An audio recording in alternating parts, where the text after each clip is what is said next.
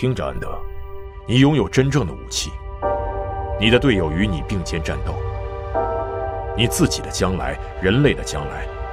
都取决于你学的怎么样，你打的怎么样。这种生活十分严酷，你会因此失去正常的童年。我不想去。人是自由的，但全人类都需要他的时候例外。也许人类现在就需要你，需要你做出一番事业。可能我们两人都不得不做一些卑鄙的事情，但是，只要能让人类生存下来，我们就是出色的工具。其他人利用我们这些工具，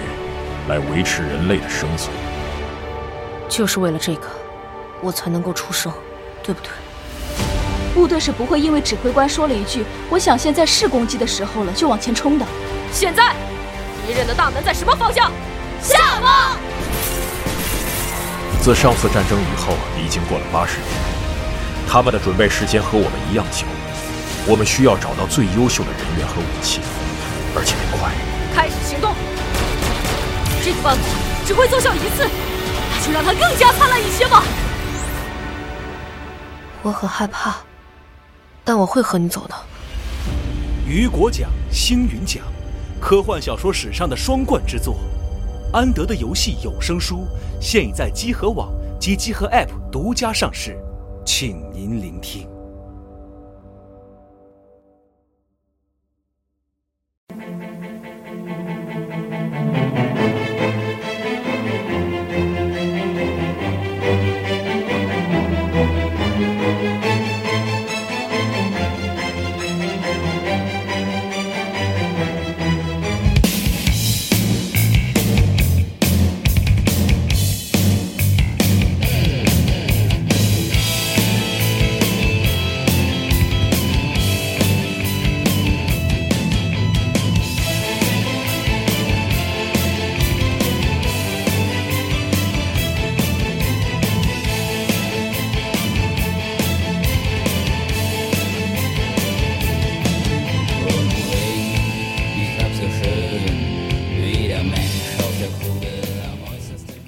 大家好，欢迎收听最新期的《加流 Story》节目，我是四十二。大家好，我是猫牧师。哎，这个请来猫牧，然后我们俩给大家继续录这个战锤的节目，是因为上次我们留了一个一个小尾巴没没收，嗯，就是这个混沌呃混沌这个恶魔里的纳垢，对，纳垢恶魔，嗯，我们这期呢主要是用前半段给大家讲讲纳垢恶魔，然后之后呢我们还有一些别的。就是没有特定信仰的，然后以及什么都信的一些恶魔。恶魔对，行，那我们就正式开始。哎，正式开始。这个纳垢这期也是时间赶的非常的 对，非常的微妙，非常微妙。对，就其实可可以从这次的这个就是瘟疫来看，就是说大家应该说特别切实的了解，说瘟疫能给人带来人类社会带来对什么多混乱的这个情况，而且真的是这个压抑停滞，对这种感觉，嗯。而且确实就是，呃，很多的这个事件，很多的这个这个这个就表现吧，会就是让人觉得特别的那种绝望，是的，跟这个这个 Nago 这种瘟疫所造成的影响是是就是等于说完全一致的，是的，嗯，但是呢，其实 Nago 本身的这个瘟疫。并不仅仅局限于说我们现在看到的，就是这种，就像比治病什么治病这种，就是像新冠这种瘟疫，其实说已经是很可怕了。对，包括什么非典什么的，包括再往前，你说黑死病，嗯，这种对于人类来说，可能已经算是在每个时代都是非常天灾天灾一样的东西。但是 Nago 的瘟疫还不仅仅限于这种自然的瘟疫，作为一个就是这种怪力打架，对什么乱七八糟都有的世界里面，呃。Nago 有很多的瘟疫是特别超自然的。哦，比方说，它有一种就是信仰瘟疫。啊啊，这个就是不信对神皇的信仰不坚定的人能容易感上感染上。啊。然后还有像那种就是像比较新的一些设定里面，像去年出的这个就是黑市要塞，呃，一个一个 G W 桌游里面是呃，就是帝国的行商浪人去到一个远古遗迹里面去探索，然后碰上一些怪什么的这种，然后里面会有这个呃，就是 Nago 叫盖勒铁翼，就是盖勒是。就是帝国的飞船的一种保护地场，保护呃飞船在过对过亚空间的时候不受那个呃亚空间力量影响。对，然后盖勒铁翼就是在这种这个这个就是立场变弱的时候，然后侵入到这个飞船内部，会把飞船里头的人和飞船的机械给融合到一起。哇，就感染完之后，人就变成那种身体内长着锅炉，然后哦什么手臂变成机器，而且融在船里面，而且会把一些船员就是融合到一起。就比方哦说三个船员然都在一个锅炉附近，他们可能就和这个锅炉融融合在一起。哇啊，就是这种特别可怕的一种东西。哦然后甚至呢，还有说这个有这种叫什么叫这个时间的瘟疫，就是说是也是特别玄幻，就是说你的历史中，包括你的过去和你的未来，任何有可能导致你产生疾病的东西哦。你感染上这瘟疫之后，会这个瘟疫会自动找这种东西，然后然后然后这个时间点，会会给你触发。比方说，你过去可能曾经呃遭受了一个什么原子弹的袭击，然后但是实际上你有可能感染上，但是你没有感染上。哦，他是把那种伤痛都算上是吗？还是呃，对，他是说就是应该说算是所有的你就是时间线上可能就是遭受可能感染瘟疫的可能性，哦然后把那种可能性给变成事实，这种特别神奇的东西。很亚空间风格啊，的对瘟疫啊，然后甚至还有就是什么，就是还是那个黑市要塞的那个那个那个事情，就是有死亡守死亡守卫，就是 Nargo 的那个比较泽莫拉迪安的那个战帮，然后他们听说黑市要塞这个事情，然后做了一个仪式，研发这种瘟疫哦。这个瘟疫专门在知道黑市要塞的情报的人之间传播。还可以这样，然后隔音感染是呃，吧？然后传播完了之后，那些人就是特别痛苦，然后什么就是濒死时候发出的这种哀嚎，然后思维会投射到亚空间，然后这个死亡守卫会根据这些投射到亚空间的这个这个这个思维。去找黑石要塞的。位置，信息信息战文艺，信息战文艺。我靠，所以说，在就是四零 K 啊，在这个呃一个魔幻的神魔打架的这个世界里面，它有各种各样不同各样的形式，连瘟疫都变得如此的有想象力，了特别有想象力，不仅仅是普通的这种超自然的瘟疫。哦，哇然后我们回到说 Nargo 它本身的这个就是 Nargo 恶魔，它的就是显现显现在世界上的一些样子和它嗯显现到世界上的这种感觉吧。其实 Nargo 恶魔和它的星际战士。纯信仰 Nargo 星际战士，比方说像死亡守卫这种出现的这种感觉和基调是类似的，哦。它都会是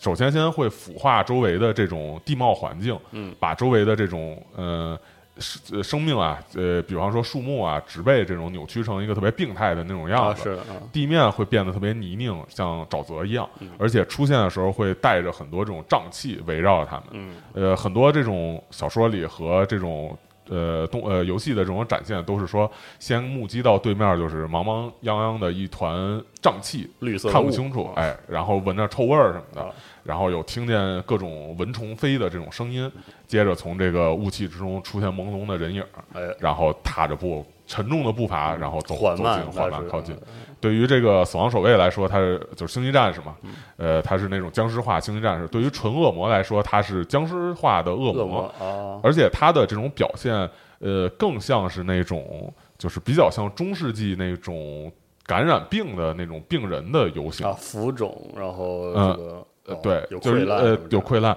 然后中世纪他的很多那种就是说得了感染病的人会被驱逐嘛，然后会给他们挂牌子，然后身上带铃铛，啊，是的，是的，然后啊走到哪儿哪儿响，别人都知道，赶紧躲开嘛，因为没有办法去去治理。啊，确实，然后 Nergo 的恶魔他也是有这种，哦。他们也是就是说身上会有很多铃铛，然后很多这种哦。呃一种发出嗡鸣的乐器，走起来会伴随着这种就是铃铛响声。他其。实用的就是那个中世纪时期那个文化元素，就是那种感觉，哦。对。而且南欧恶魔很多东西特别像中世纪的，呃，就是一种中世纪的那种游行队伍的感觉，包括他的这个整个队伍里面，大不敬者就是那种大的恶魔、哦。肥胖恶魔会像一个国王一样，像有很多人簇拥着他，然后哦。而且还会有什么小丑。然后来的就是旁边跳舞，这个我们一会儿会讲，哦哇就是大家有小丑什么样，也也很奇奇妙。哦，嗯。总之呢，这个 Nago 的军队出现的时候，会是大概这么一种感觉。嗯。嗯，他的这个这个这个在四零 K 里面，实际上除了就是这些军队有的是撕开一个亚空间裂缝出现以外，因为恶魔嘛，嗯就是一个风暴过来，天空变异，然后什么绿血烟滚滚，对，然后什么天上掉烂肉嘛，啊对于那会儿来说意意象什么啊，意象除了这种撕开口的出现以外，也有直接。呃，从星球，呃，就是从宇宙打击进来的，在那个新的小正常的物理手段，正常物理手段，新的小说里有提到，是在因为我们知道八版混沌亚空间力量席卷了整个银河嘛，是的，呃，呃大裂隙把银河撕开，很多的东西都落入到了这个哦。混沌的这个空间里面去。是的，啊，其中就有一种就是虚空鲸，是一种在。嗯，亚空间或者在宇宙之中飞舞的一种特别大的类似鲸鱼。一样的神奇生物吧，哦。就算是。呃，小说里有写说这种东西被就是亚空间的力量吸入进去之后，被 Nergo 的力量捕获了之后，然后 Nergo 力量把它变成一种啊，呃生体飞船式的东西，哦哇啊，就是它感染疾病也浑身溃烂，然后在但是它能在空中飞，然后所有恶魔都里面其实中空的，然后对全是堵着那种，呃啊就特别恶心呃啊然后冲撞到这个星球表面上，然后直接砸出一个对，砸出一个坑，然后恶魔从里头出来。其实你就可以想象成那种像一个什么有点掉腮啊打上去，这对对真够恶心的，我靠是，哦嗯，都是这样。当然，这个虚空精本身也是最后会就是因为这种冲击啊或者什么都会死亡，然后就扩散它的瘟疫。对，然后也会体内瘟疫都爆出来，我的天！包括和恶魔一起。哦，这混沌的战斗方式是效率非常的高，感觉 是，但是其实感觉上可能只是一种比较酷的描述，是。因为要说效率高，可能我真觉得还是撕开一个对啊口子直接出来，防不胜防，是，嗯，主要是这种比较有气势嘛，啥都能利用上，对啊。视觉效果特别强，是。呃，而且其实很多这种 Nargo 进攻的时候，它会呃不光 Nargo 吧，就所有的这种混沌进攻，嗯。它都会有一些就是呃人之中的这种腐化的啊意异象啊比方说就是说呃，它有一些这种人感染了瘟瘟疫，治也治不好。呃，或者说一些特别小的病症，哦，然后慢慢的扩散扩散，越来越严重，最后这人可能思维整个都被哦混沌所所腐化、所控制了。哦，然后他和几个这种感染的病人之间，一般 Nargo 是七个嘛，就是他的生数嘛就和他和几个人之间，从他们这个这个体内爆发出一个就是瘟疫的开始，哦，然后等于说是。就是内患也有，然后外面的恶魔的袭击也有，哦会是相辅相成的。是，嗯。然后我们说说这个 Nargo 本身这个恶魔都有哪些？嗯，先说我们最熟悉的就是大恶魔，最大的。就是叫大不敬者 Unclear One，呃，最熟悉是因为他在那个《战争黎明》里面游戏里经常对游戏出现，而且算是给大家留下印象比较深的一个恶魔，是。的和传统的形象完全不同，和传统恶魔的形象完全不同，但是他又属于一种，就是说你一看就会，对，这是在你的认知范围内的一种恶魔形象。对对对对对，就是你一看就知道他是恶魔，对，而且呢还觉得。就是是超过你的想象的那种恶魔的恶魔，对，有点过界，。所以说它是一个让人特别印象深刻的东西。是的，嗯呃，一般都体现成说是一个巨大肥胖的人形的这么一个一个一个东西，然后开膛破肚，然后身上烂肉也是就是就是全都是肥肉，然后长着疮啊溃烂，而且呃很多地方破着伤口往外流着血，流着它的内脏对，然后大虫子啊，对，身上有好多多。我们游戏操的大爷，这帮人他妈疯了！虫子那期对，真他妈的，不过好在这个对于模型来说表现的还没有那么 足够对，让人恶心，嗯，真好啊！嗯这个一般拿着一种就是瘟疫的长剑，Nargo 很多的这种武器都是就是瘟疫的剑，呃，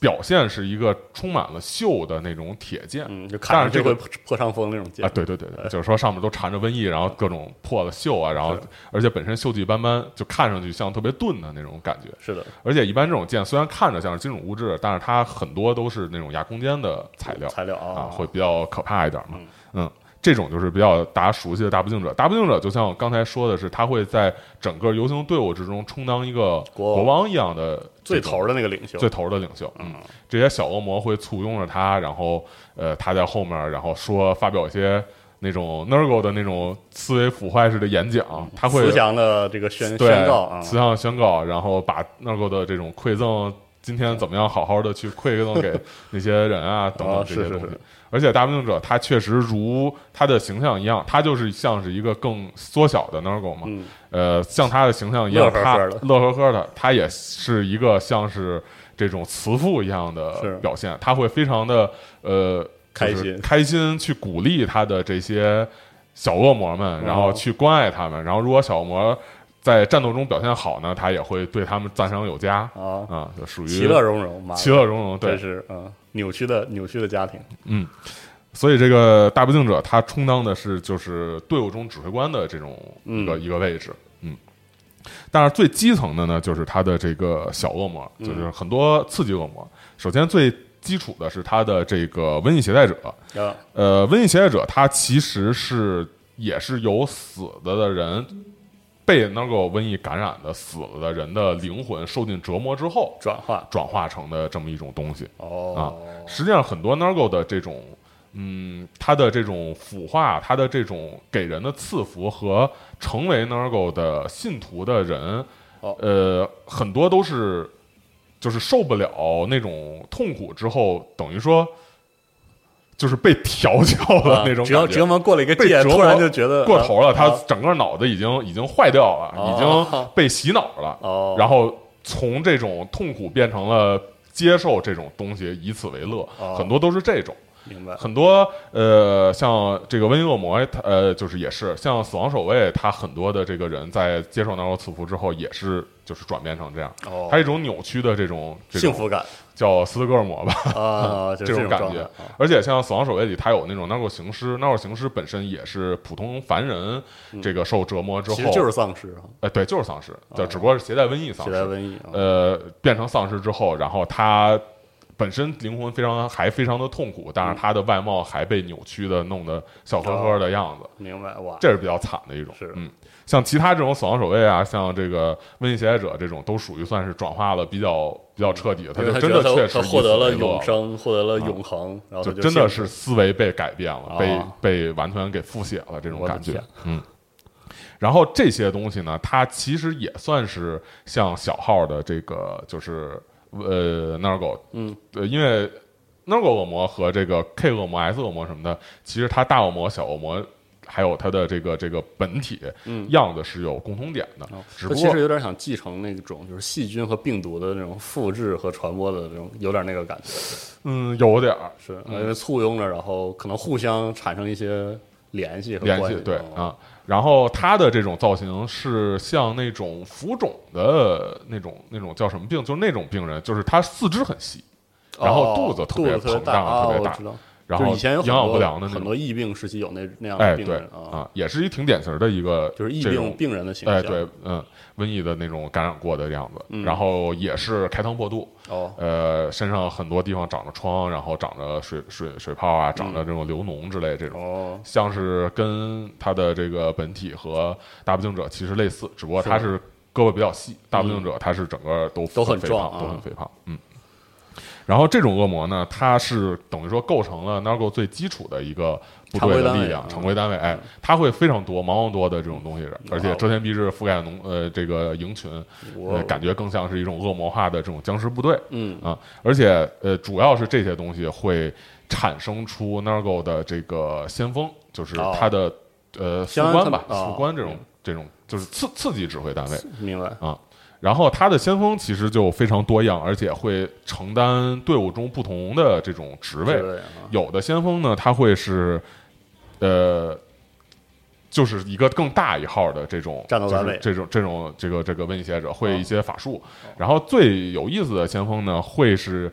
呃有我们刚才所说的那种小丑哦，啊，就是有一种先锋，他就是专门是拿着一个内脏组成的乐器，就是可能一个一个胆胆胆汁胆囊啊，或者一心心脏啊啊，然后上面插几根管儿变一个风琴或者什么的，然后拿着一个这种东西，戴着一个小丑帽，然后去给。这个大不敬者去给什么其他的这种人去演奏，然后会不断的去说这种 narco 笑话啊，或者是哦。说这种这种让人让他们军队开心的这个东西。然后出场的时候有那个音乐，电子乐那个 抬个关，跳一下，哦，太可怕了，嗯。这个。但是这个东西其实它也有就是自己特别悲惨的一面，嗯。就是说他如果说他就是找不着这种笑点，找不着这种乐趣，他会慢慢失去这种就是呃快乐就快乐的这种东西。他快乐是一种能力，就是他这种能力能给周围的这些能够带来快乐，带带来 buff，就是在在游戏中就是带来 buff，鼓励他们啊而且他会影响敌人。哦，呃，如果说被就是就是这个东西看见了，或者看见他的话，敌人会就是得一种笑笑病，然后笑个不停，然后最后死掉。死掉，啊我。但是如果他就是无法快乐，就是找不着段子，编不出新段子的话，哦他会失去这种这种是就制造快乐能力，哦。然后他自己会慢慢的就是失去能力之后，变成一个未带的乐器，就成为下一个人的乐器，乐器。哇。啊，这是这么一个一个一个东西。哇，这这太太扭曲阴暗的故事了，然后还有另外一种呢，它是这个就是整个的脸会嘴巴会伸的特别长，然后弯到背后变成一个那种大喇叭，就有点像那种那种那叫什么圆圆号，很大那种东西，就是就是前面吹，后面有一大喇叭，就那种东西。然后它这个这个这个喇叭就是嘴变成了喇叭，会干什么用呢？就是专门喊口号，哦。然后让这些这个这个小恶魔去干活儿。哦，就是这些信息中枢，指挥信息中枢一样，呃，类似于监工，其实。哦，明白，而且他会拿一个这个就是从 T 大魔，就是歼旗的那个万面魔军上蹬下来的羽毛，就是鸟 鸟的那个羽毛笔，然后蘸着自己身上的液体去写这些记录这些、哦这个这个监工作工作的情况，你知道啊，吗？我的天，工作记录啊，哦，实际上。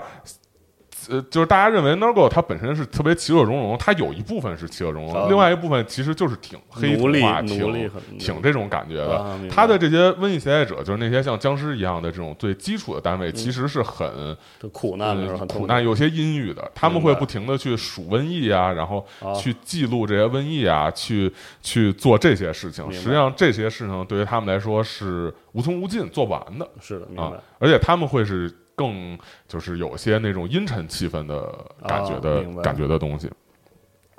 然后另外呢，更熟悉的另外一种东西，这就是刚才说的是就是呃瘟疫携带者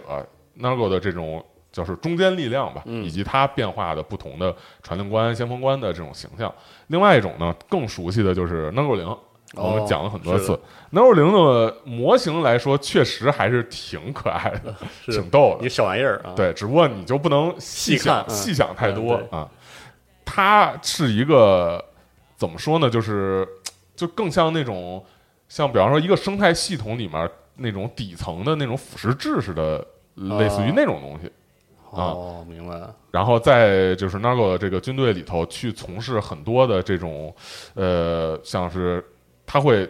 很多 Nargo 零堆在一起，然后然后组成一个人教，然后抬着这些、哦，对，就是就是抬着先锋啊，或者抬着这些精英的这个这个东西，包括一些这种凡人。呃，我我说星际战士，嗯。也也可能会乘上这种 Nargo 零组成的轿子，明白，而且他会嗯跟着很多这种精英的这种人去模仿他的动作，就是所有呃就很滑稽那样的很滑稽。啊。他这种 Nargo 零是成天确实乐呵呵的，而且到处乱窜，而且 Nargo 零它有一种特点，就是它其实没有死亡或者这种痛苦的概念概念啊，啊。呃，像这种抬起一个人的这种轿的这种零，嗯。在走的过程中，比方被人碾死或者被人一脚踩死，他也不会觉得怎么样啊，他就就就完全无所谓那种，特别极度乐天派最。小的元素了，算是就是最小的纳垢军队中的元素了，对算是，嗯。哦然后它另外一个特点就是说，它会模仿这个它主人，它会跟在很多的这个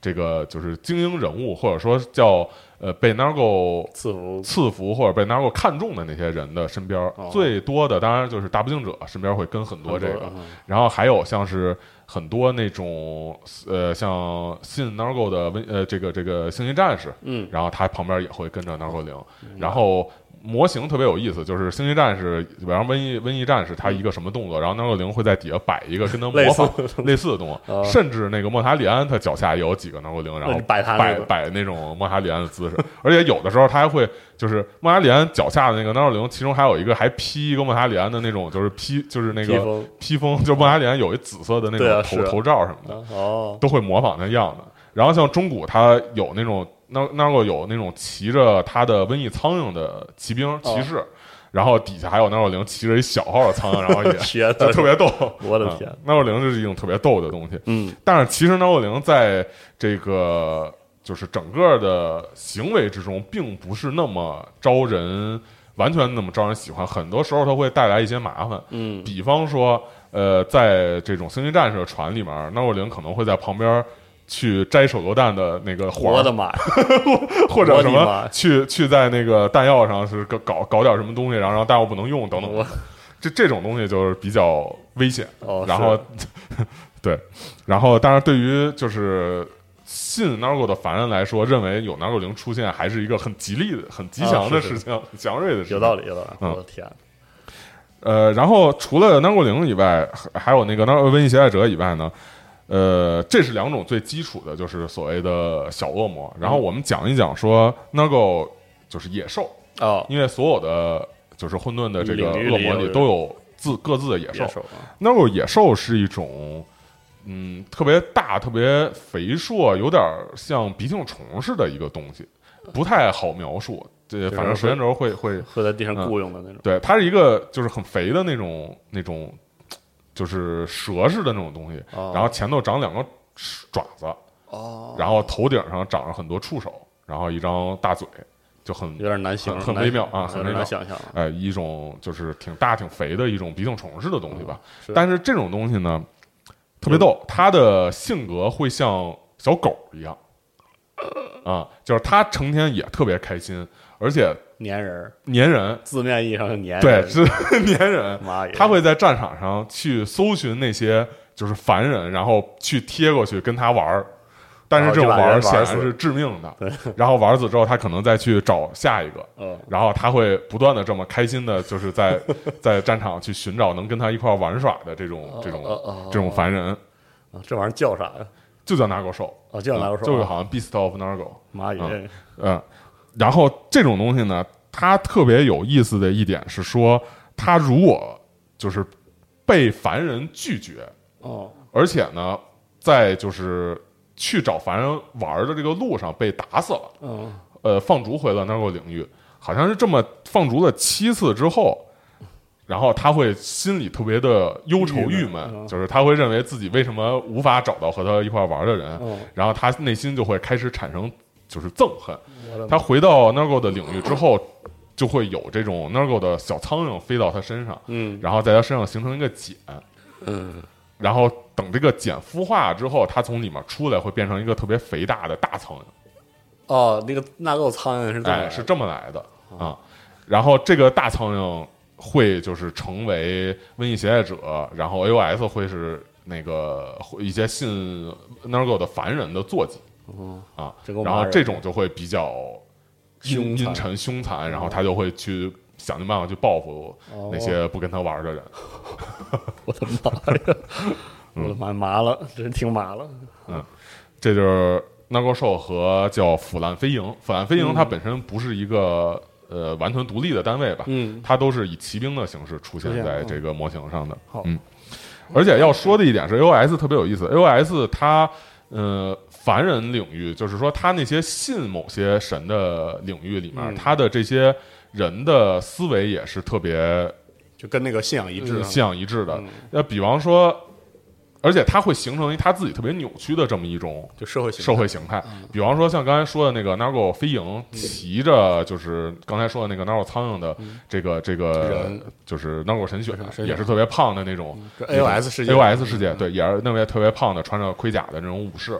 但是只不过信 Nargo 嘛，就是会特别浮肿那种，锈迹斑斑。像这种单位在 AOS 里头，他们自己的世界里面，他们行为方式和就是作风，嗯，完全就是骑士的作风，哦啊 就是他们会有一个骑士的这种国家，然后和然后会在里头去遵循骑士的规则，甚至他们会去选 圣女。Nargo 圣女？啊，然后去追随，去去去追求这个圣女去保护她。保护她，然后甚至她有什么骑士的誓言要去遵守，而且他会在战场上去跟人礼貌的单挑，然后去行骑士的这种道义。哦，就是整个纳 AOS 里的纳垢的世界是那种中世纪骑士，呃，纳垢凡人的，纳垢凡人啊，对。他他有这种文化，哇哦。啊。太神奇了，嗯因为 Nargo 的它的就是嗯。在 AOS 里面，混沌它有很多的这种城市，就是它是。它被占领的地方的城市，然后这些城市会形成它自己的这种独特文化观。像 Nargo 的一些城市就是这种，哦，但是它也有有更就是更靠近混沌领域的这种信 Nargo 的人，他可能就更偏恶魔的思维对了。哦，对嗯，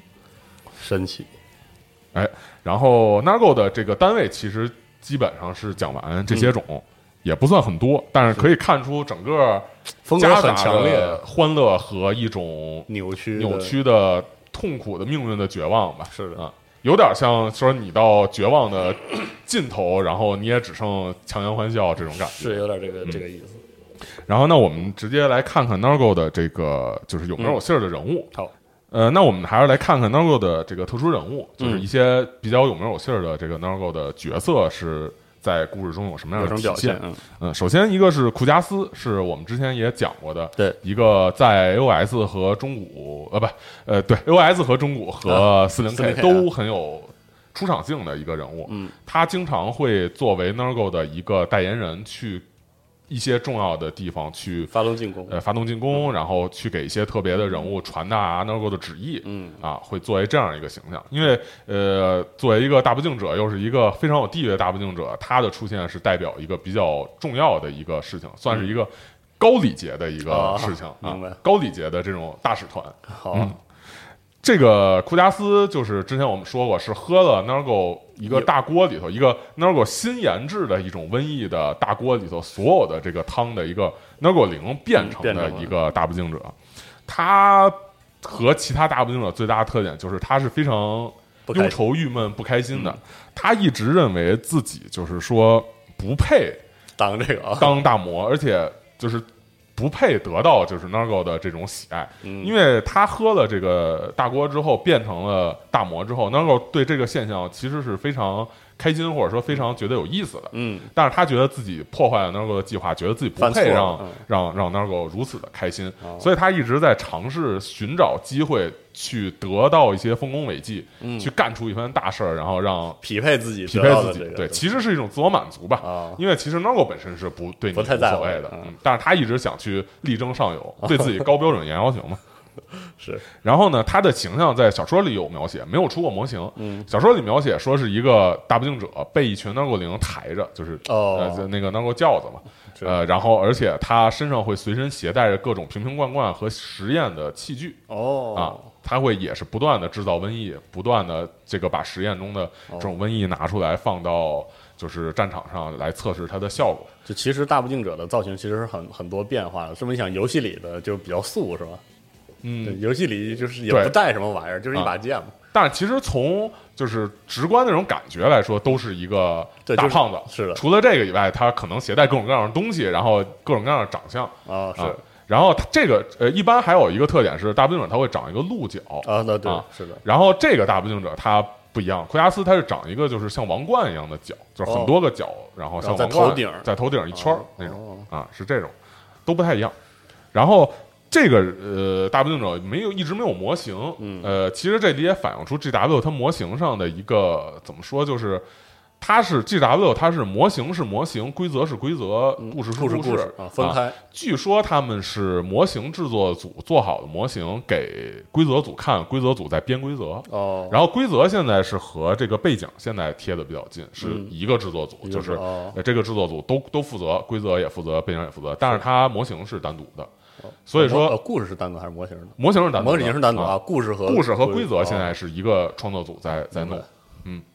然后等于说它，所以说它会有很多的模型，就是跟故事什么，就故事里老出现的没模型。没模型，像这库亚斯就是，库亚斯是一出场非常多的，但是在这个 Nargo 最新的更新里面，大不敬者的这个模型得到了一个更新，然后得到了一个新的一个角色，角色。就是新的一个魔兽角色，但是并不是库加斯 啊，是又编出来了一个新的角色，而且这个新角色在故事里头还没有就是太多戏份。没有太多戏份啊。啊，就属于一个那种完全的我们之前说的那种呃特点角色，啊。哦，呃，然后那就说到说这个这个这个角色是怎么样，嗯，就是这个是一个叫雨父的一个角色，叫烂格斯，称称呼是雨父，就是下雨那雨啊。father，哦，他是一个就是出现，他也是一个就是像肉肉一样堆起山一样的东西，嗯。它会出现的时候伴随着天上下这种污秽的雨。哦，在很多的这个信仰里面，会有这种求丰收、求雨的神，呃，很多拜的是这个，拜实际上是这个，然后也有一些特别受到干旱地区的人，不知道拜谁的时候，求雨就求雨，结果求到他，哦，然后他会带来这种特别丰沃的雨水，但是会像就是 COC 里头那个星之彩那种，就啊是下完一片雨之后，整个都被腐化，是然后牲畜什么的都变异，然后果虽然实都虽然土地里长了东西，但是但是都不知道是什么东西，啊都是以前那个领域来的东西，啊有。会给人这种赐福。明白。然后他的剧情就是在警戒星空那会儿也露露面了一下一下啊，但是基本就是说一下有这么一个人也过来了，哦。然后就故事没有怎么没没有没有对他什么特别的描写，完全是一个就是特点人物吧。上桌人物对，嗯 嗯，所以说这个看出库加斯和他的一个对比来，嗯一个没模型的人故事很多，一个有模型的人没故事句。嗯，而且库加斯其实比较有意思一点，他在之前的呃剧情里面，就是在之前的。版本里面是有规则的。哦现在 GW 走一个策略，就是说，如果这个模型，如果这个人物啊没有模型，他就没规则；嗯，然后有模型的必有规则。哦，之前库加斯是一直没模型，所以到现在这个八版的时候，规则也没了。哦。啊，但是之前它有规则，之前它规则还挺有意思，它是整个四零 K 唯一一个可以给队友止血的角色。哦，啊，有一个那个负就是回血的能力。哦，然后它还有一个特点是，它能就是把那个零拿出来投出去，然后当一个爆炸的一个那个东西，那个效果还挺惊人的，能打一个像主炮莱曼主炮那么大的一个范围，然后呃，那时候还有盖尔盖对那时候候还有盖板啊，就是跟莱曼的盖板一样，然后终结者甲都能穿哦啊，哦哦，当时没模型，然后但是有规则就可以指代是吧？拿过来。对，就是拿允许指代对，就是改一改呗。啊嗯，我的天，然后他这个这个这个这个也反映出说，纳过零被他扔的时候其实是很开心的，哪怕扔出来碎了啊，也会也会非常开心。嗯，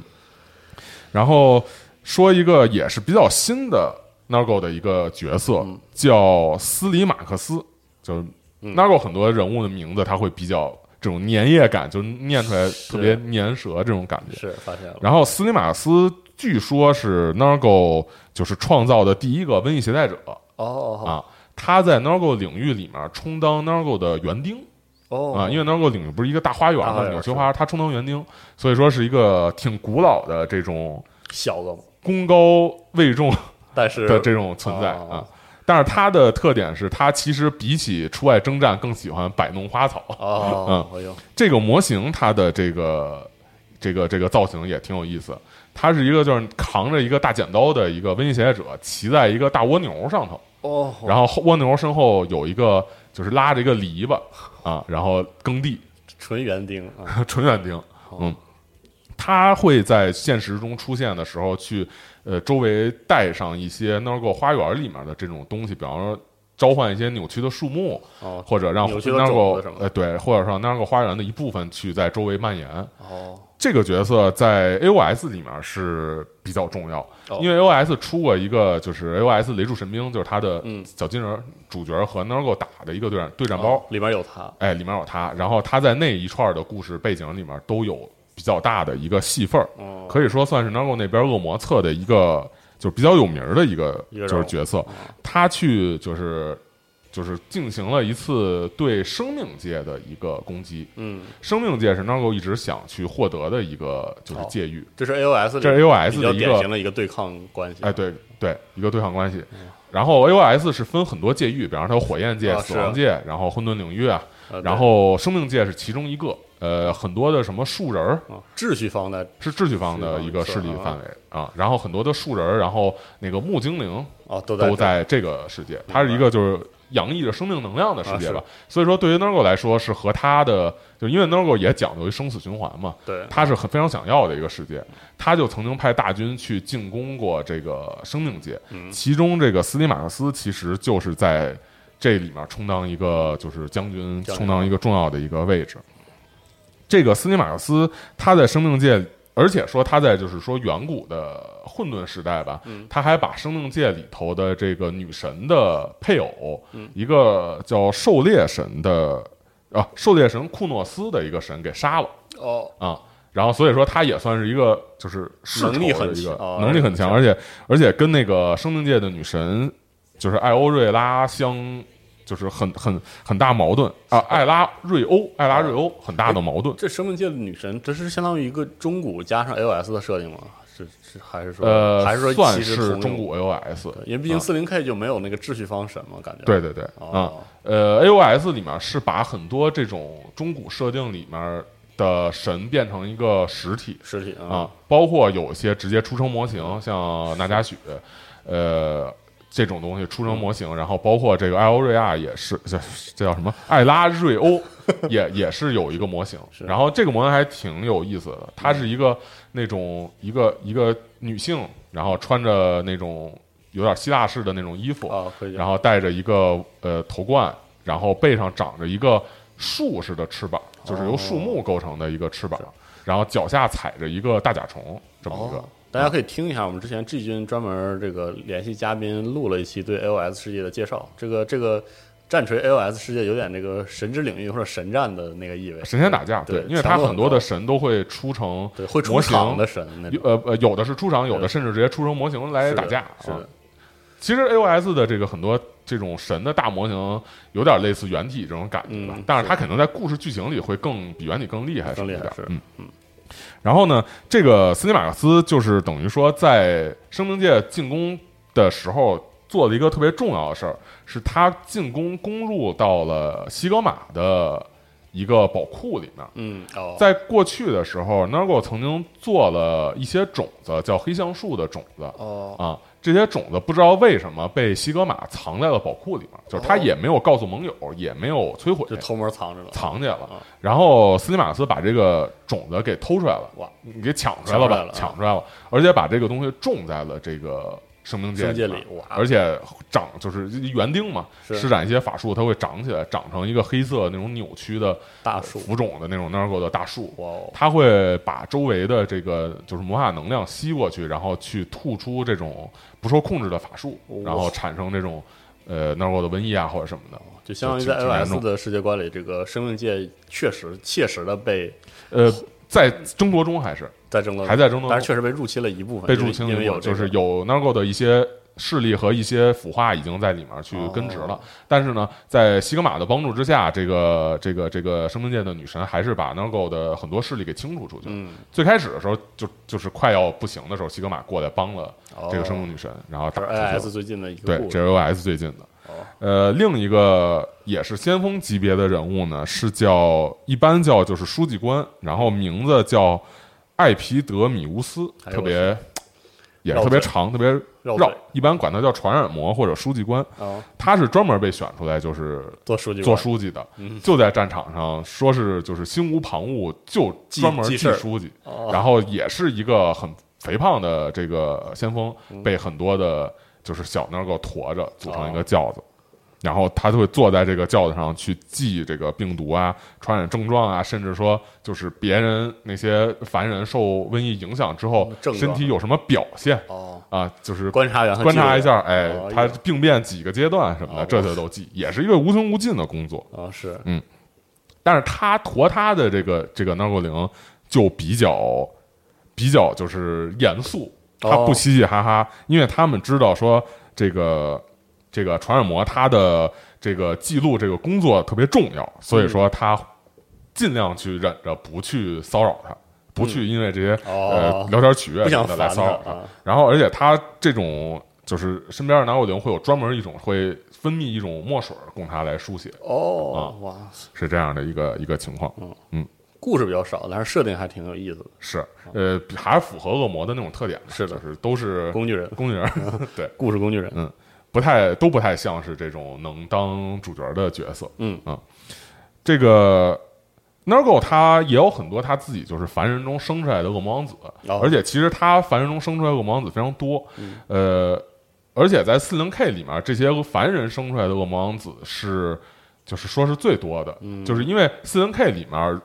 到了星际战士打架的这种程度，你普通的像帝国卫队这种小兵儿，这种这种纯纯的凡人来说，他是没有机会去在星际战士面前建功立业的嘛。是的，但是 Nargo 这边有很多是普通的凡人，打出来的就不是星际战士，哦然后打呃一就是变成的，因为他很多他不是打出来啊的，是确实。啊。比方说这个这个有一个叫马蒙的嗯。王子，他是 FW 出的一个啊啊一个模 F 型 W 规则啊，对，然后肥胖的一个东西背后背着一个桶，然后桶桶里全是粘液，哦，然后桶上有根管接到手上，一只手是一个炮哦，然后能把这个发射出去。它原本是这个弗拉克斯工程站里面的一个呃，算是叫就是主教的一个顾问这样一个角色，嗯，主教的随从哦。然后他开始的时候是引来了阿尔法的这个无信者战帮，就是。在整个弗拉克斯工程站这混乱的局势之中，他也干了很多，就是说传播混沌力量的事情。嗯，然后包括去呃叫阿尔法的战帮啊，然后呃包括去内部去捣乱一些帝国的这种这种嗯行为啊。但是呢，随着这个事情越来越严重，嗯，整个这弗拉克斯变成为不能控制的这个星球之后，最终呢，他选择了这个这个这个投靠 Nargo 的一支部队，哦，然后在里头寻求庇护。后来 Nargo 因为他的这种在就是弗拉克斯的功绩，实际上指的是说把弗拉克斯变成一个充满死亡的一个世界，是就是因为战争啊，因为各种各样的打来打去，是的，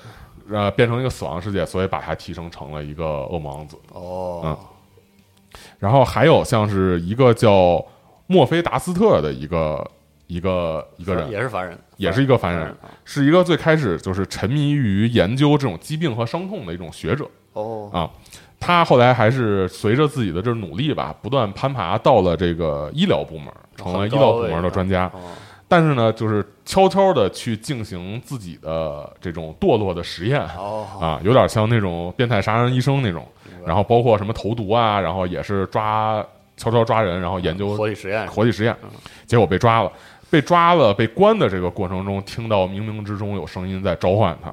啊，然后他就决定把自己奉献给这个声音。最后，这个随着 Nargo 的这种腐蚀的力量，把他监狱的这个门给腐蚀掉了。他逃出来之后，和当地的这个医疗部门就是展开了一个化学战，亚空间化学战，说是。最终呢，他真的成功了，而且把整个世界都陷入了就是瘟疫和这个死亡之中。哦，啊最后就是他也生成了一个恶魔王子，而且去变成了一个能带领混沌恶魔和混沌星际战士的一个一个领袖。哇，嗯。然后甚至之后还有别的，就是像有一个在这个四期卡佩拉帝国世界中有一个驻扎着的帝国联队幺零九营，嗯，然后正在内战，哦，然后在这个内战之中，这个 Nargo 看到一个机遇，传播了一波瘟疫，结果最后这个这个营这个幺零九营的士兵就是在痛苦之中去瞎祈求，哦，去不没有办法了，随便谁能救他都来都行。哦结果当这个这个恶魔审判厅最后赶过来的时候，发现整个营地已经尸痕累累，堆成了一个尸堆儿，在尸堆儿上坐着的恶魔王子是一个这幺零九营的最开始进行祈祷的那个人变的哦，这个恶魔王子。哇塞，啊，对，他有能够有很多这种从凡人中提拔上来的这种是的啊，，跟凡人的这种就是腐蚀的故事特别多，对，嗯，而且从这个整个这个角度来说，Nargo 不要求说凡人弄出什么特别大的丰功伟绩吧，只要你祈求只要能这个瘟疫和对，作为一个苗头开始，就传染的那个第一个人就都能成为零他号病患啊，哎，都能成为他的这种就是嘉奖的对象。然后呃，Nargo 的这个就是从凡人中升得冠军，其实，在四零 K 里面就是呃描述的还是非常多，因为确实它是一个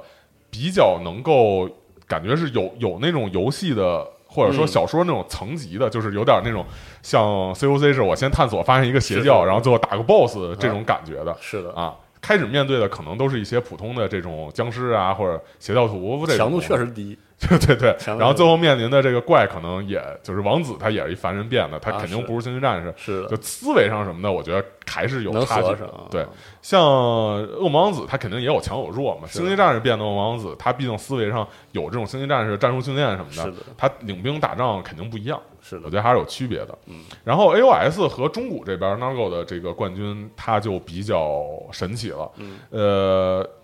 有一个比较有特点的就是 AOS 有一个叫格洛特三兄弟嗯啊，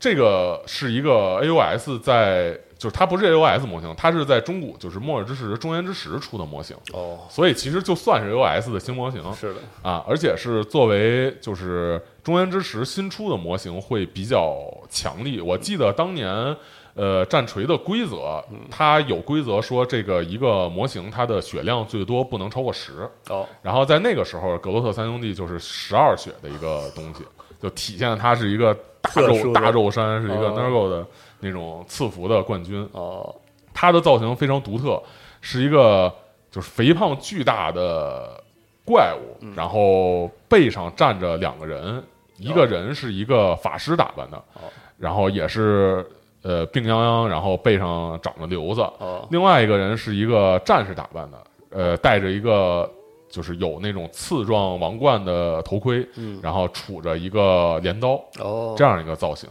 呃，这个角色他的背景在中古里面特别的有战锤的那种那味儿。啊，那味儿啊啊，他是怎么回事呢？他们格斗三兄弟的父母是帝国人哦，啊，呃。是在帝国北方一个和这种混沌北方就是南方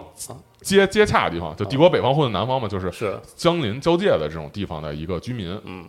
母亲呢是一个当地的有名的医师哦，啊，生命系法师；父亲呢是当地一个农民哦，啊。这两个人在所在的这个地方以及周围的这个这个区域，应该是叫诺德岭吧，就是周围这一片区域，嗯。这一个帝国的领区，不断的遭受这个北方来的诺斯卡人的袭击。嗯，他们两个也是经常会受到这个波及，然后他们两个呢就认为说结束这个这个不断的战乱的方法是什么呢？是对北方能进行文明开化的教育哦，啊。然后这两个就跑到了这个北方，到了一个就是诺斯卡的一个部落里面去在这块儿开垦，然后这个呃法师去教育周围的人，哦，啊，但是在这个过程中呢，他们就是呃，就是有了身孕嘛，他这这个这个母亲就在那儿生活下来，在这过程中实际上也有很多的成果。哦。啊，确实也扎根扎扎根了，也教化了。哦，呃，可是她这个怀孕的时候，有这种当地比较嫉妒的这个女巫拿匕首给捅了一下，哦。就是她她刺伤了他，刺伤了她，结果就让她这个身体情况变得特别糟。哦，在这个情况下，就身体每况愈下，眼看这孩子就要不行了他们就开始一贯的乱祈祷，哦就是任何甭管哪个神能救我们就就来救我们。哦结果 Nargo 就听到了，哦。在他身上施展了这个恩惠，哦孩子顺利出产了。哦。这个，但是他们也知道这个有肯 Nargo 的这个这个印记，是。但是孩子算是顺利出产了，然后孩子就随着这个时间越长越大，呃，周围的这种教化呢也在逐步的进行，嗯，孩子也在长大，可是呢，这个北方的这个掠夺的这种习惯，不是说他这一个改就能改了的，是的，又有其他的这个这个这个部落去掠夺南方的这个帝国，帝国的结果帝国就报复哦，打了回来，结果把他们这个镇子给毁了，就把他们这个部落给毁了。在这个战火之中，他父母就都死了。哦，然后这个留下兄孩子。留下兄弟仨。啊，兄弟仨啊。啊，留下兄弟仨。这兄弟仨在这过程中就受不了，就爆发了。然后哦 Nergo 的赐福就趁机而入显现然后这三个就是就是开始发力，把敌国的这些军队全都杀了，而且嗯慢慢的就是开始变化，变化，而且随着时间的推演，他们的身体的这种异变越来越强，越来越严重，啊是不同方向的异变不同方向的异变。这个老大本来是一个帮他父亲干农活，拿着镰刀收割麦子的一个，哦。最后就变成一个非常强壮的一个冠军，然后拿着一个镰刀哦。啊作为他的武器。老二本身是跟他母亲学习法术的，嗯，最后就成立特别强力的瘟疫法师。哎啊，老三是一个据说原本是三个兄弟里面最高、最大、最帅的一个人，哦。但是呢，就是活儿都被兄弟干了，自己成天无所事事哦，只知道吃喝，最后变异之后就越吃越多，越吃越多，永远无法满足他的这种饥饥渴。哦，然后赐福也逐渐变多，最后变成了一个就是没有心智，或者说是心智变得特别低的一个巨大的肉混沌卵一样的这种肉团儿哦，然后而且被他兄弟当当成坐骑，就是骑在他身上。最后中原之石也是他们作为 Nergal 最强大的冠军，带着主要 Nergal 的部队去袭击帝国，哦。最后跟这个帝国皇帝卡尔弗兰兹去作战，作战啊。然后在对决之中，因为卡尔弗兰兹本身不是一个擅长近战的一个人，他毕竟普通人嘛，是的，然后是一个指挥的这种角色嘛，他也不是一个混沌那种能跟混沌冠军打的人嘛，嗯。被这个这个这个三兄弟砍掉了双手，哇，然后眼见眼见就要死的时候，突然西格玛、啊。呃八路军来了，突然西格玛带着雷附，附附体。啊，那会哦儿中古没有雷啊那时候出身影还没有啊。就是一道金光打在身上，然后手也长回来了，身体也也也充满了这个天堂之风的力量，然后一个一道金光爆发，把这个这个三兄弟和攻入城中的瘟疫军队全都给驱散啊哇啊！这其实在它属于这 end of time 这个中间之时的，还挺关键的一个反派人物了，挺关键的啊。但是整个剧情，呃，就感觉是为剧情需要。是整个剧就整个这个人物存在，感觉除了背景故事特别的有战锤的那种悲剧感以外啊，使用的时候比较粗暴直接，对确实是，啊，然后其他故事就是工具人，还是一个走工具就是打人的路线，，对，嗯。啊，基本是新出的人物，然后一路南下，不停的打，特别厉害，谁也打不住。嗯然后最后不能让这个卡尔弗兰兹随便死了，还得在之后剧情里，嗯救他那就随便来机械降神把他给干掉了，就这样，感觉也是。虽然说故事写的挺好，但是没有在后续剧情中有什么特别大发挥。确实，而且，呃，这个角色后来也是到了 AOS 里面，AOS 里面他也针对这个生命界进行了进攻，跟嗯这个刚才说的生命界女王去对抗。嗯。反正很强嘛，啊，呃，但是这也能看出来，一个冠军跟神对抗还是啊，差点儿，啊差点儿。虽然模型上可能这个挺有气势的，嗯，就是两个大小模型差不多吧，但是确实还是差点儿。然后被打败了，被打败之后，其实这里面有一个很有意思的事儿，就是说被打败之后 n a r g o 很生气，把他抓起来关到牢里，关了几百年。哦。啊，，就其实 n a r g o 他也不都是所有的事儿都和和善善，都能说得过去的。是。有的事儿他这事儿办不利觉得还是很生气，还是会惩罚你是。不过说到这个 Nergo 惩罚人什么的，特别就这种直白又没什么技术含量的惩罚，感觉还是第一次，就是抓找、啊抓抓起来扔扔牢里确实确实啊、其他的都是什么，就是给他腐化了呀什么的那种对，还扭曲一点儿，扭曲一点儿，嗯这种太直白。确实，嗯哎，那基本上就是 Nergo 的部分都讲完了，AOS 和呃 40K 四零 K 包括中古一点儿也都讲了。然后这个三兄弟格拉基三兄弟其实不是呃格格格洛特三兄弟其实不是那个恶魔，他还是凡人哦啊，就是是他最强的冠军，但是他不是恶魔。是嗯呃，然后讲完了这个 Nergo 以外，我们最后讲一点，就是说，嗯，亚空间里面除了四神信仰以外，还有一些无没有信仰或者说谁都信的无印无差分恶魔。啊，嗯，呃，这些恶魔很多是就是有的是将混沌视为一个整体，或者有的是受到混沌的这个力量的影响变成就是类似恶魔的生物。嗯。啊，比方说像很多基因原体，它其实是无无信仰。无分信仰，嗯。或者说将就是混沌视为一个整体来信仰，像。罗加就是还原者的那个，嗯。他作为混沌的传播者，他是谁侍都信，奉啊，兴奋呃混沌本身，是侍奉混沌本身。然后像那个呃佩特拉伯，就钢铁战士的那个原体，它就属于是利用力量，利用力量嗯，他可能也没有特定像哪个神有是的献上忠诚这种。是。嗯，呃，有这么几种比较，就是说突出，或者说在因为在模型上有，所以剧情中会提到的恶魔，就是一个是怒妖，怒妖啊啊，怒妖就愤怒的那个、那个词，然后它是一种像石像鬼一样的这种小恶魔，就造型也像石像鬼啊，呃，俩翅膀，然后一个长犄角的人，然后一个长条尾巴。嗯，有人说他们是就是说呃是由这种就是宁愿利用混沌也不投靠混沌的凡人变成的。哦，就是的灵魂死了之后变成的。然后也有人说他们是那种就是不归于这四种强烈感情里面的其他的那种细碎的感感情感情碎片儿汇聚变成的。啊，然后怒妖会被这种一些就是混沌利用混沌力量的军团的人去操控。操控啊，啊，和利用混沌力量的这种凡人去操控，就它也有可能投射到这个物质位面。哎，对，它其实也是一种恶魔，哦，但是你听这个感觉，它其实形成一种循环，就是是你利用了怒怒妖，然后来投入战场帮助你，然后你死了之后，你也灵魂会可能又会变成怒妖，哦然后再变成哦这种以此往复，有点儿轮回感轮回的感觉啊。嗯，然后另外一个就是比较有名的这个叫魔魂者嗯。啊，这个之前咱们讲了一期那个 S 的故事啊，啊，对啊，然后有底下人有人评论说讲的 不好，这个我先推荐一下，就是 B 站有一个叫普罗斯佩罗的白牙，他写过这个 S 的故事。嗯，这个 S 那个就是二人组那个那个啊爱情故事，啊就那个他写过一个一个这个，呃，那个故事是后来白矮人儿杂志上单独出了一篇，所以当时录的时候还没有。哦，明白啊，所以说后来单独出了一篇，细节比较丰富。嗯他那个故事就跟魔魂者和魔魂者所在的这个势力相关。呃，就是混沌领域之中，它会有很多不是在四个神的领域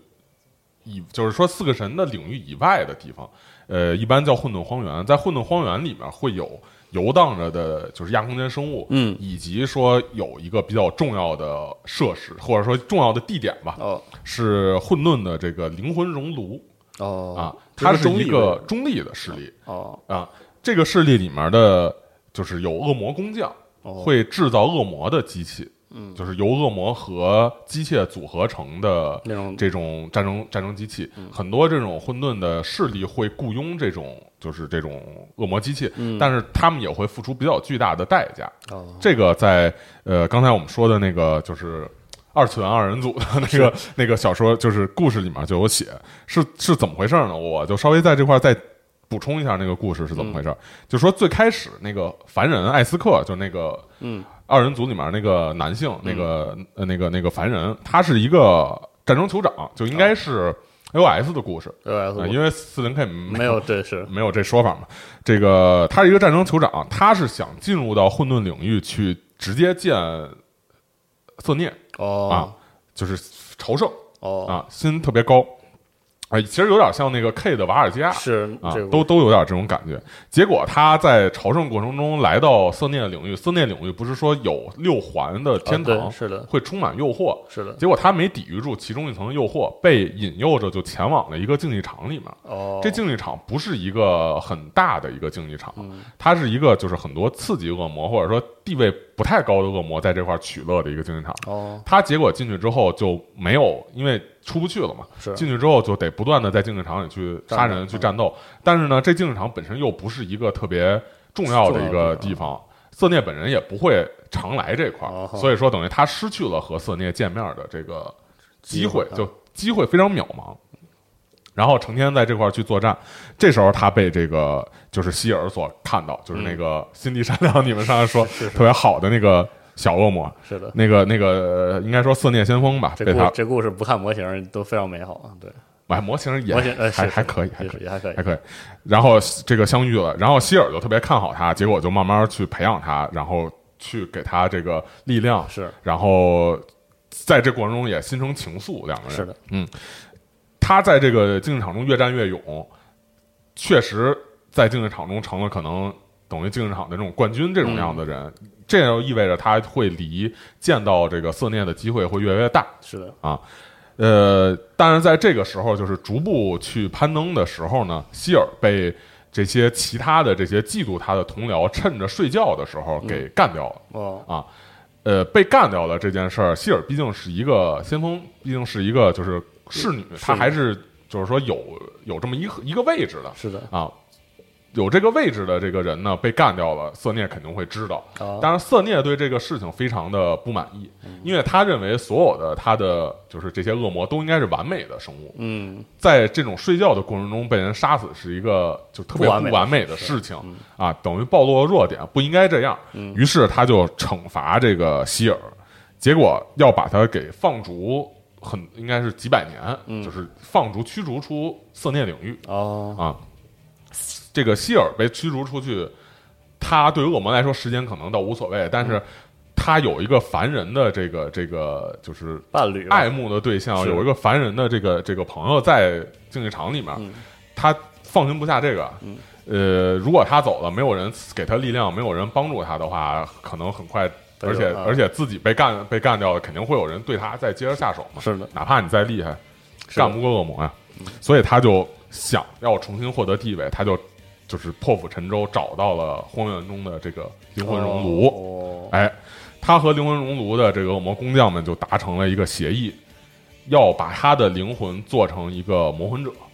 哦。啊，就是魔魂者是拿恶魔这种因为很多事情急于去建功立业的恶魔的灵魂和机械融合成的哦。一个这种上半身是恶魔，下半身是一个呃机械螃蟹腿似的那么一个东西，嗯。啊，就就这么做成的。哦嗯，然后一些恶魔是被就是现实中被放逐，就被干掉了。然后在这里他没法恢复体力再回现实，嗯他就来这块儿。也有一些像这种放逐了，他想去杀人或者什么的。啊，这个把他把希尔就变成了一个这个魔魂者。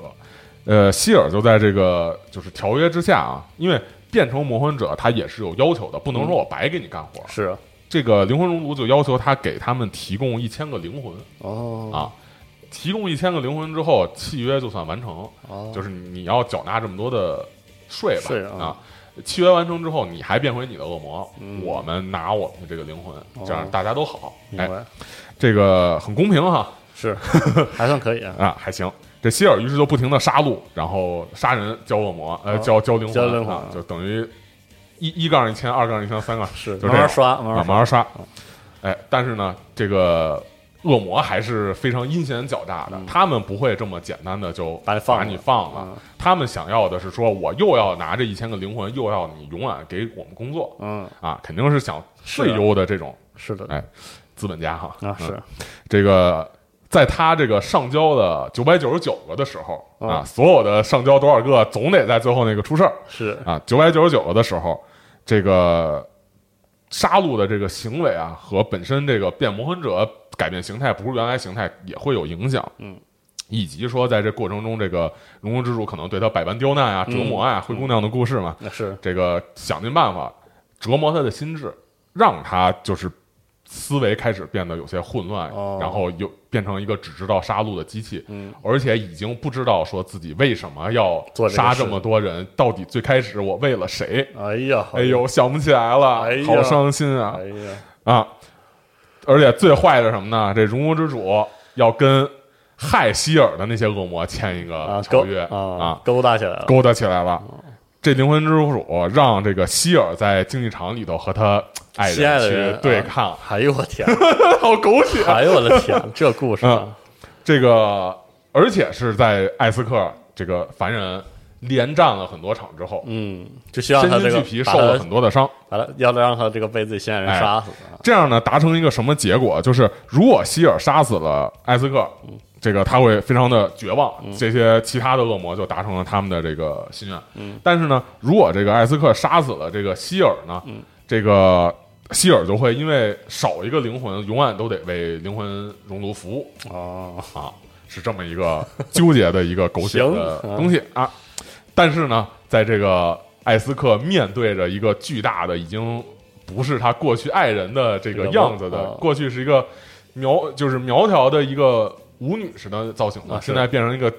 一身肌肉，然后底下是一个机械的，这个像像像杜牧似的里头的 恶魔的东西。啊啊，变成这样一个东西出现在自己面前的时候呢，他还是通过他身上的这种体香哎呀妈。啊，就是想起过去的事情，闻到他过去的这种头发的气味啊，这么高兴，为什么这么设计？我去了啊！这个反正就是认出来了，认出来了啊。对对对，真爱超越了一切，真的认哦认出了。他。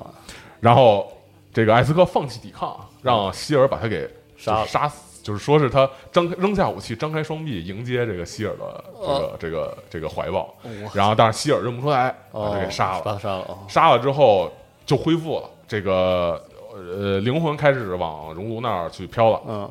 这个希尔的形体变回原来的那个恶魔的身体了。哦啊，也恢复了理智，哎嗯，而且看到自己这个把这个这个自己过去的这个爱人啊，杀死。心心相念，一千个灵魂不停的杀，就为了这一刻呀，嗯，然后看到自己的爱人躺在自己面前，还是自己杀的，哎呦我当然，哎呀，悲剧达到了高峰，很很绝望。嗯。但是呢，希尔毕竟也是一个恶魔，S 恶魔而且，是擅先锋于哎先锋恶魔，擅长于这个去引诱和就是捕获凡人的灵魂。嗯。他就趁着这个这个灵魂还没有抵达到灵魂熔炉的时候，把这灵魂给抓了过来，然后嘴对嘴的给艾斯克一个亲了复活之吻，哎，复活之吻，真爱之吻。哇，太黑童话了，我真惊了，这故事。这哪儿黑童话？明明啊这就是童话。完全就是童话。是粉色的嗯。童话故事，哎，尽管说这么做，他不知道会有什么结果啊，嗯。也不觉得会可能能成功。然后他还这个吻回去，把灵魂送回去，而且要把自己的血滴给他的伤口上。哦，绝望的尝试，不知道要做什么。可能那时他想的是自己这样死了也好吧。不要不要笑，严严肃啊，是是一凄美爱情故事。是确实挺凄美，确实挺凄美，就是反正他做了这样绝望的尝试，真的可能不知道做什么好，而且就是如果说可能真的没有这个艾斯克，他觉得也没什么好也没什么意思了。是的啊做的一切尝试，可能这个还正是周围的这些恶魔想看到的。嗯，周围的恶魔都在嘲笑他。嗯，然后结果这时候就不知道是奇迹显现，还是惊动了色涅本本人啊。啊，这个真的就复活了，哇哦，而且真的复活之后，还发生另外一件事儿，就是在这个混乱之中，所有的这些焦点，所有关注的这个目标，可能一瞬间都集中在这两个人身上，嗯，疏于防范，孔虐的军队打进来了，哎呦，而且打进来，趁他们不备，长驱直入，这个数个嗜血狂魔、孔虐大恶魔带军，直接打到了色涅宫殿的床边上了。哎呦，啊，打到直接打到最里面色涅宫宫殿的色涅本人面前了啊，啊！呃，色涅此时的心情是说，我可以随便就把这些东西干掉，啊但是呢，以后说出去会非常丢份儿，就是。是得让我亲自出手去解决掉对方的大恶魔啊，因为大恶魔对于这个混沌神而已嘛，是。仅此而已。啊，就是有点跌份儿啊，啊，有点儿就是不太愿意，是，但是底下人又不争气，哎，很气，很气，怎么办？这时候，这个这个艾斯克和希尔啊。也都身负重伤，但是呢，希尔就想到一个办法，就是他们两个去合作，哦然后希尔靠自己的这个这个恶魔的灵巧来给艾斯克去指挥啊，哦。去去指引位置，然后提供这个必要的这个就是就是头脑吧，然后艾斯克的身体呢去进行攻击。战斗。啊，，也不用思考太多的东西，两个人就组成了一个协同合作的一个整体。哦，哎，结果他们两个一路砍杀，在这个这个色涅面前，把这些哎把大魔大魔又变成又沦为工具人，成为战显示战斗力的工具啊哦，，给打退，哎，给消灭了。这个虽然说色涅本人觉得他们两个战斗的样子非常的难看，哎，但是呢，对于就是彰显了自己的荣耀，彰显了自己的力量我这件事儿，他牛逼的哎啊他觉得就是他，而且他觉得可能我以后跟啊兄弟一块搓麻的时候，我吹，哎，你看我这个 多牛逼，惨成这样了，都还能把你大王给干掉他觉得还是心里特别荣耀于是呢，就把这个这个艾斯克升格成了王子，啊，哎，这会儿才成王子，之前还是凡人。哦，然后，于是他们两个就成为一个整体，从此就是一直作战。长相厮守，哎，但是呢，他们俩还是欠这个灵魂熔炉一个一个灵魂，灵魂。哦所以他们决就是只能跟灵魂熔炉签一个契约，就是说以后他们出去带兵打仗，必须得带灵魂熔炉的呃哦。谋魂者出去。哦，啊，是这么一个事儿。当然，在这之后，他们两个也是无情的消灭了所有害他们的那些那个那个就是宫斗的宫斗对手对手啊，啊行。最后达成了复仇吧。啊，然后在 iOS 的这个桌面游戏上，他们俩有也有一个就是规则特别有意思，就是他们俩军队组军的时候，你可以专门组一个以他们为主题的军队，嗯要求你那军队里面凡人和恶魔数量必须一半儿一半儿一样一半儿一半儿正好相等，哦，然后这样你能获得各种各样的好处，特特别有意思 哦，啊。所以这个其实相当于跟这个中立恶魔魔魂者是直接相关的一个故事，是，就也是体现出说这个灵魂熔炉究竟是在干什么事情，以及说他们的一种中立性哈，对，哦以及他们的就是这种形形式逻辑吧。明白啊，然后很多混沌星际战士，然后包括黑机械教、黑暗机械教，跟他们投靠混沌的那个，也都跟他们有联系明白啊。包括就是从他们那儿去获得一些技术，以及说制作恶魔引擎。有点像高利贷那种意思是吧？就是你着 你着急要技术或者着急要武器嘛，你只能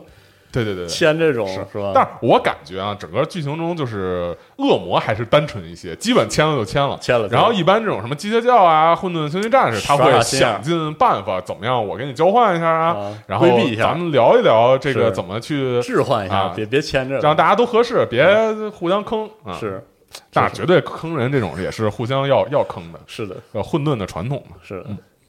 然后除了这些，就是像恶魔熔炉，就属于说谁的军队都可能雇，他可能这个、这个恶魔谁都可能会去信，嗯。啊。然后除了这些以外，还有就是说那种担当混沌整个传导混沌力量的人嗯。的这些恶魔。比方说，当然这种比较就是少见，嗯，就是这种什么都信的，以及说什么就是把混沌当成一个整体信的，嗯。除了原体以外，呃，比方说有一个就是卡地亚的女先知哦，啊，卡地亚就是卡地安之门，就是恐惧之眼附近的那个那个星域，呃，卡地亚的女先知，她在三十 K 时代带领这个罗家朝圣，哦，就是带领罗家去到混沌领域，哦之前我们提到是一个凡人去传导的这个混沌意志。嗯。啊，这个人呢叫因盖瑟尔，嗯。是后来成为了一个呃，最后都成为一个就是跻身于荷鲁斯的那种高级议会里面的一个人，一个人。嗯。然后在过去 H H 一些比较就是有名的一些插画里面，呃，能看到他，他是一个就是变成恶魔之后是一个像狒狒一样特别丑的一个、哦。一个恶魔了。啊，哦。看不出是女先知了。明白，然后呃，另外一个可能比较有名的就是比拉克。嗯嗯。啊，比拉克是一个就是从中古过渡到四零 K 的角色，角色。他最开始只在中古有，而且在中古是占着一个特别重要的地位。是。后来呃，在可能七版呃，在应该是六版的时候，呃，做过一次，就是说把中古和四零 K 所有能用的单位都合并到一起，就是中古有一个整合，哎，对，就是说，呃，恶魔所有单位都变成中古四零 K 能用。像刚才说的那个哦。魔魂者，它上半身是一个恶魔，下半身是一个机机械，是一个四零 K 那种的风格的机械。后那会儿中古都能用，哇，很有点违和，其实是是有点啊。然后比达克他就是一个中古，原来只有中古，后来变成四零 K 也能用的一个嗯角色。呃，他在中古里头是什么呢？他是就是第一个恶魔王子，哦，最开始的最初的王子最初的王子是受到四神祝福的王子。嗯，但是在这个四神祝福的这个过程之中呢，他开始心态变得越来越高，认为自己成为一个呃谁都无法取代，然后而且对四神都不怎么尊重的这么一个嗯自大的一个角色。他认为他的力量非常的强，然后四神都需要就是给给都都都需要就是求着他来办事儿。嗯啊。所以呢，这个四神从那个时候以后，他就就四神就再也不把力量给一个人了哦啊。从那以后就很少，只有那种特别重要的时候才给一个人。啊。以后都是自己选自己的冠军，以防止说出现这种不受死神嗯。控制的人出现。是的，啊，而且这个比达克他悲剧的一点在于，他想要成为四神，就是说唯一的这种代言人，嗯，然后又因为他这种自大的性格，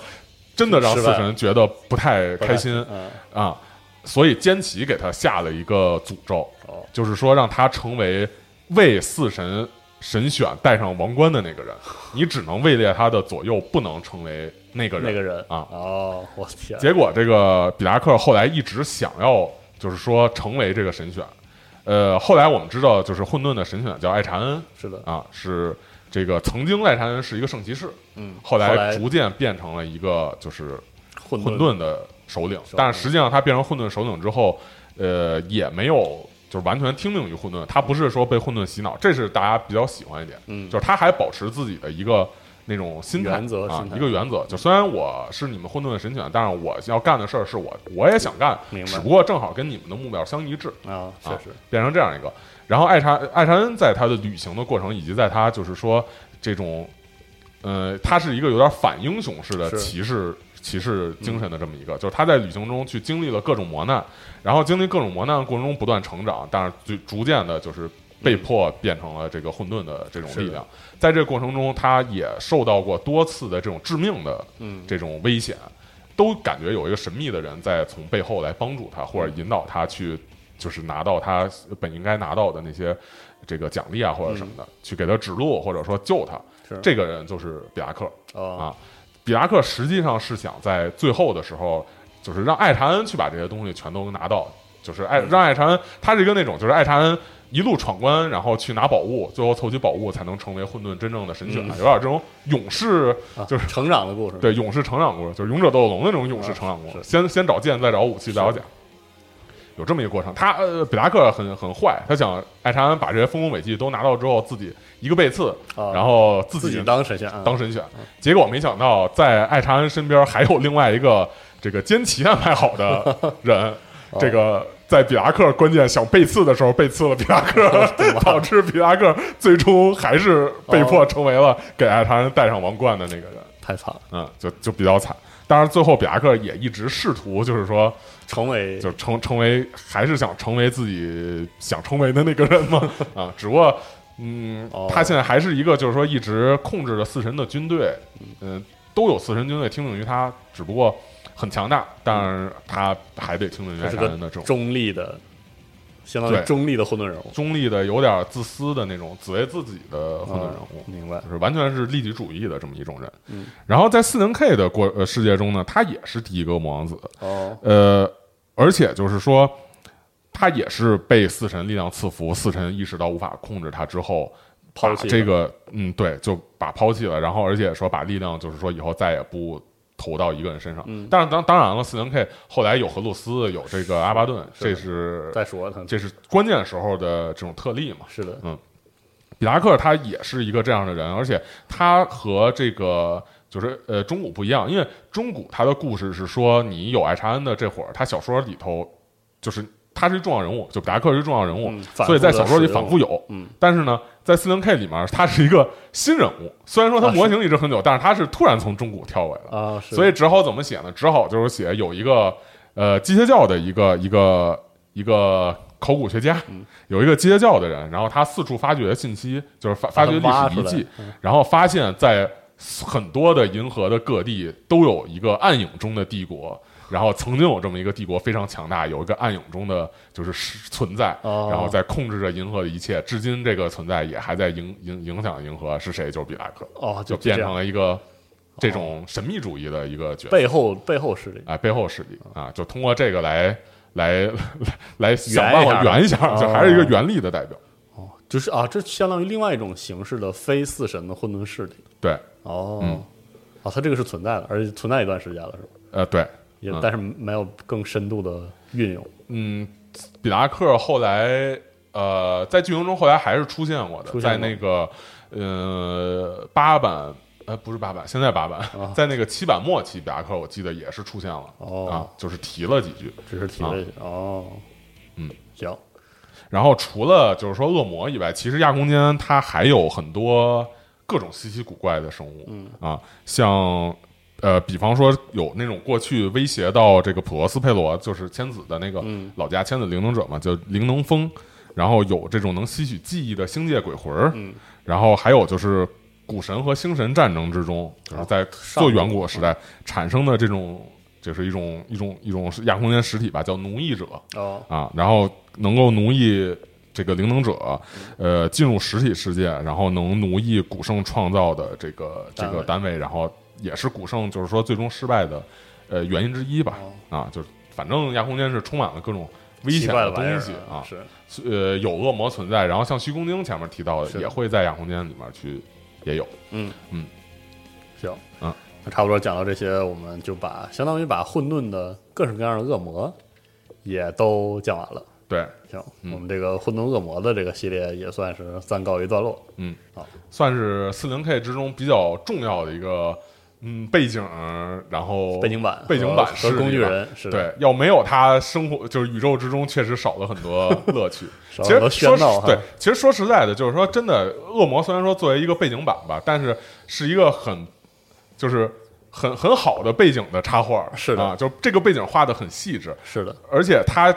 画成什么样，直接影响了说你整个阅读的这种体验，影响主人公，以及影响这个四零 K 的丰富性，就是影影响这个战锤世界，不管四零 K 还是 UI 的丰富性，很多这种四零 K 的表现，很多它的这种就是黑暗的这种感觉，就是他想要塑造的一种感觉，都是恶魔这边来产生的，跟息息相关。对他的那种描述，他的那种那种像 Nergo 那种又欢乐 又阴暗的那种感觉。然后它代表的东西，你看完之后，这种特别诡异的感觉能给你留下深刻印象。是的其实这也是四零 K 它的这种背景里面的这种给人留下的印象的一个重要的点。是的，然后像 AOS 里面这个希尔艾斯克的这种这种新时代的爱情故事，你可以用也也有对讲一些不一样的故事，对，也有也有可能他也是在用这种故事给用户留下深刻印象的时候，让用户认为这个他的故事背景会就是说往一个耳目一新的这种角度发展，就是说他用这个来表现他以后的一种故事的一种可能性，嗯嗯，给大家留下一种印象，觉得也也有不一样的地方。是的。嗯。行，那我们这个混沌恶魔故事就先收在这里，以后我们再研究研究，给大家讲讲别的嗯。战锤相关的东西。嗯，好，那感谢各位收听啊，也辛苦毛姆，我们下期再见，下期再见，嗯，拜拜。嗯，拜拜。Löst sich und nichts bleibt.